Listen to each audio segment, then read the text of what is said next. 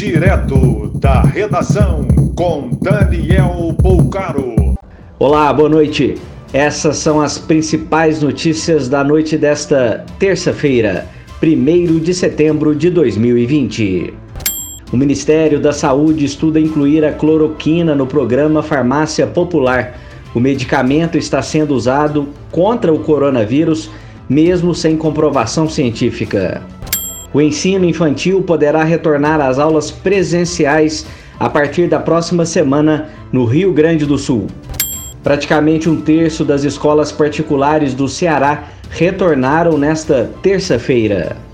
Com alta no número de casos, Palmas, no Tocantins, adiou a flexibilização do comércio para 10 de setembro.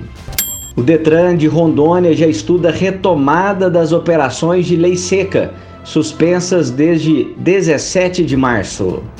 Um menino de um ano morreu após a haste do teste para coronavírus quebrar dentro do seu nariz. O caso aconteceu na Arábia Saudita. Iniciado hoje pela Câmara o processo que pode levar à cassação da deputada Flor Delis. Ela é acusada de ser a mandante do assassinato do marido.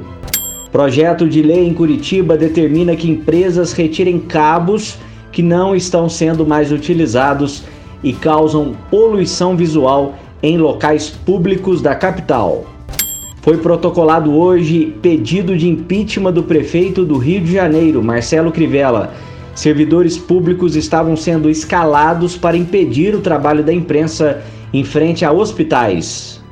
Salvador oficializou sete novos bairros: Chame Chame, Colinas de Periperi, 2 de Julho, Horto Florestal, Ilha Amarela, Mirantes de Periperi e Vista Alegre. Mais informações no site da redação.com.br.